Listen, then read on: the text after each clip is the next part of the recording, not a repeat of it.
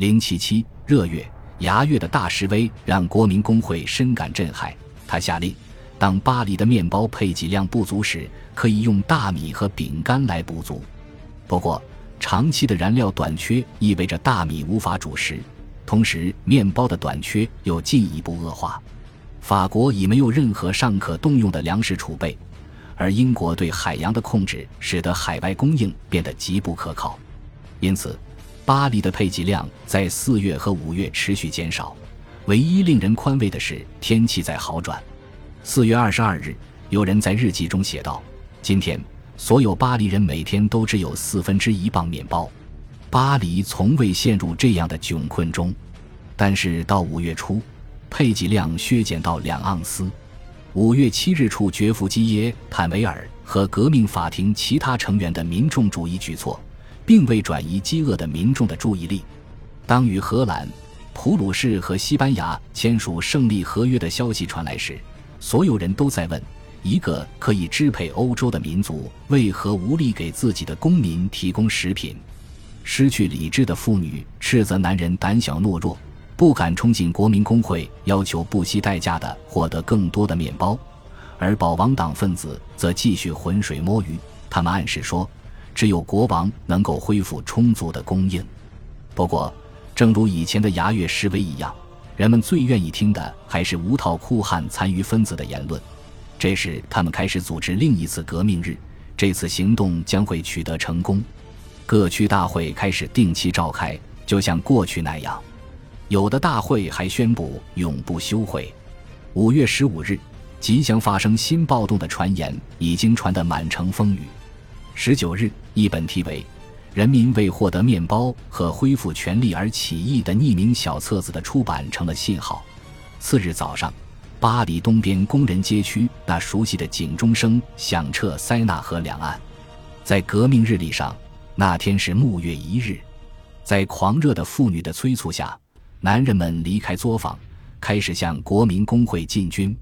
上文中的那个日记作者写道：“每个人都杀气腾腾。”当第一批来人被使者用鞭子赶出公共走廊时，情况仍然没有改观。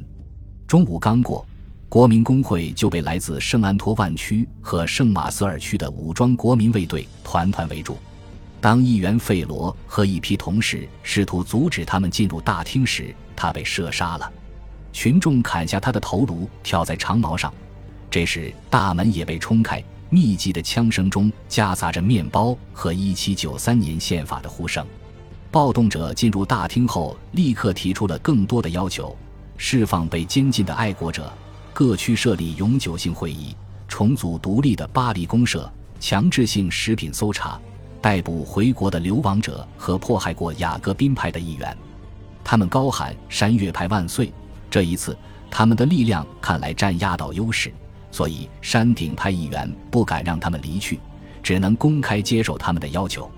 但是，当天的早些时候，两个委员会发出了一份总呼吁书，要求部队和武装公民前来救援国民工会。当山岳派正在大厅里折中妥协时，忠实于国民工会的部队正在外面集结。当改组或解散两个委员会的动议提出时，这些部队被召进来。午夜时分。他们终于将无套酷汉从大厅中赶了出去，虽然使用了暴力，但没有开枪。危机还远未结束。就在这短短几个小时内，暴动者发出了增援圣安托万区无套酷汉的呼吁。东部各区的国民卫队搬出大炮作为回应。五月二十一日下午，大炮被挪到国民工会外面，随之而来的还有两万名群众。虽然与之对垒的人马大概要多一倍，但他们并不可靠。一些炮手一度跑到了另一边，没有人急于开火。虽然国民工会一边有很多正规军，但也有数以千计的普通公民，他们与对手几乎没有分别，也像对手一样饥饿。所以，当国民工会宣布愿意接受一份请愿书时，暴动者轻松地把握了这个机会。请愿书再次要求面包和1793年宪法，前面的要求得到了庄重的许诺，暴动者于是散去。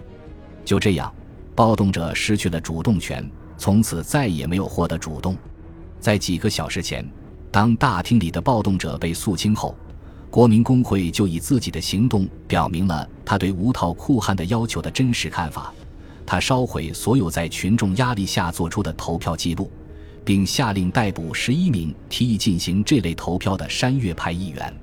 很多人认为，两个委员会采取了欲擒故纵的手腕，在对山岳派发动攻击前，让后者也受到牵连。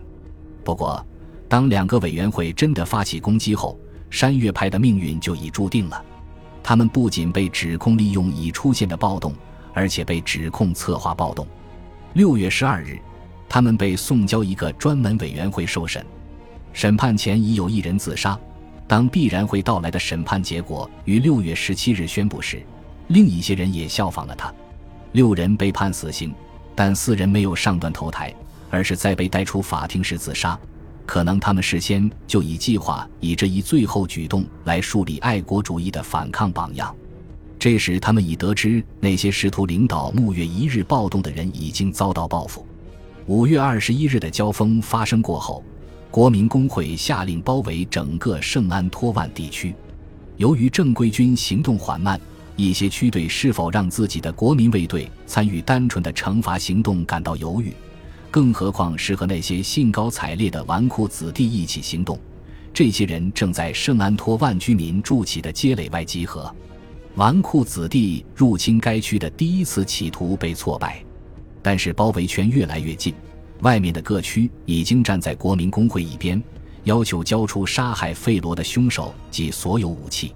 第二天上午，被包围的三个区认识到抵抗不可能有成功的希望，于是他们投降了。几天之后，杀死费罗的人被送上断头台，但镇压并未就此结束。